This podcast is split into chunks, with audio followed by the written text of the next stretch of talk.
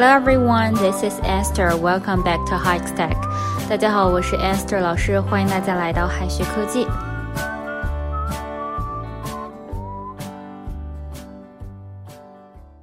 大部分人的身份证呢都是由纯数字组成的，但是呢，也有一部分人哈，比如说 Esther 老师的身份证呢，最后一位呢是一个 X。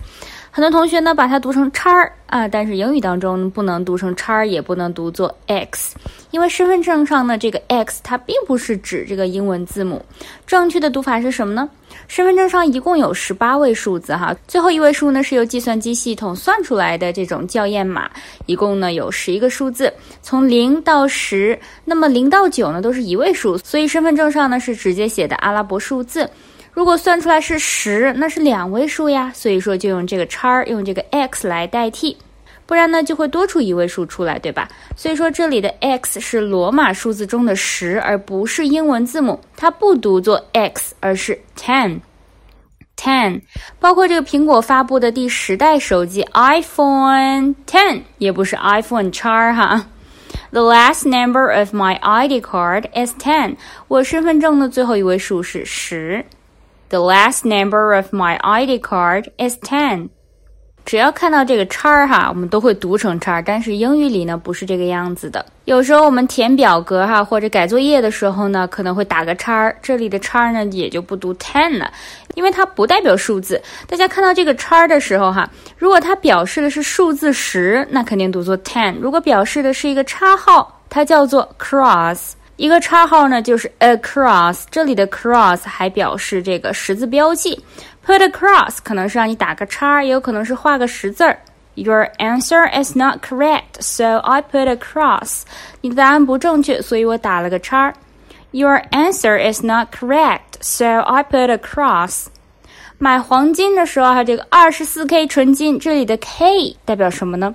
这个 K 呢，表示的是黄金的纯度单位。英式英语当中呢，这个单位叫做 carat；美式英语当中呢，这个单位 carat 拼写不一样哈。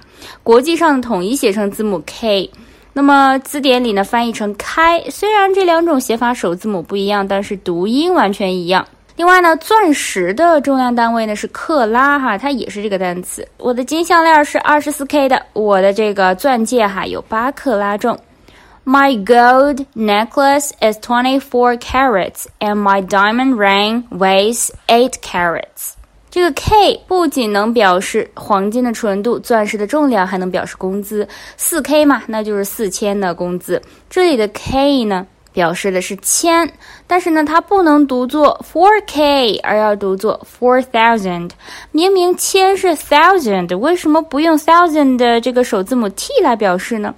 主要原因在于哈，如果用 t 的话，很容易跟 time 吨混淆，所以呢，老外就用 kilo 的这个首字母 k 来代表工资里的千。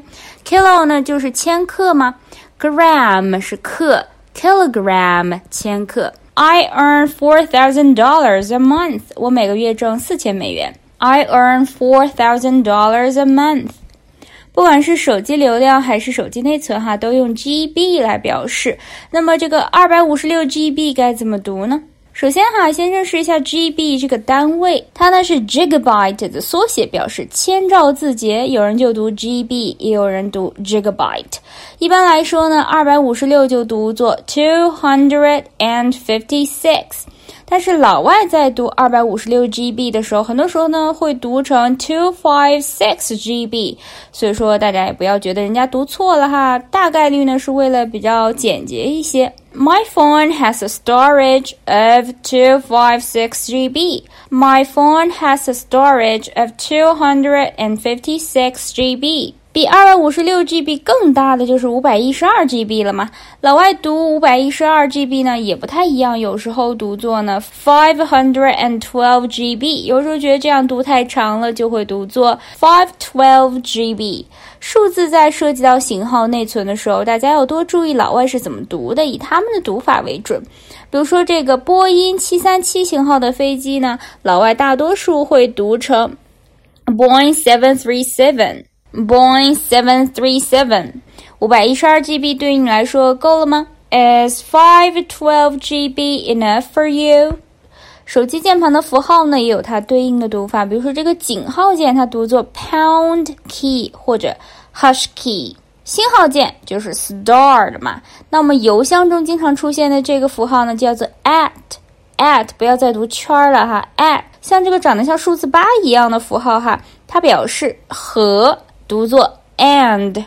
逗号呢，读作 comma comma。句号读作 period period。分号读作 semicolon semicolon。冒号读作 colon colon。问号读作 question mark question mark。最后呢，留给同学们一个翻译的小作业。Put a tick if the answer is right and a cross if it's wrong。 如果答案正确就打勾，那么后面 a cross if it's wrong 该怎么翻译呢？同学们可以在右下角的留言区写下的答案。好的，以上呢就是我们今天分享的内容了，让我们下一期再见，拜拜。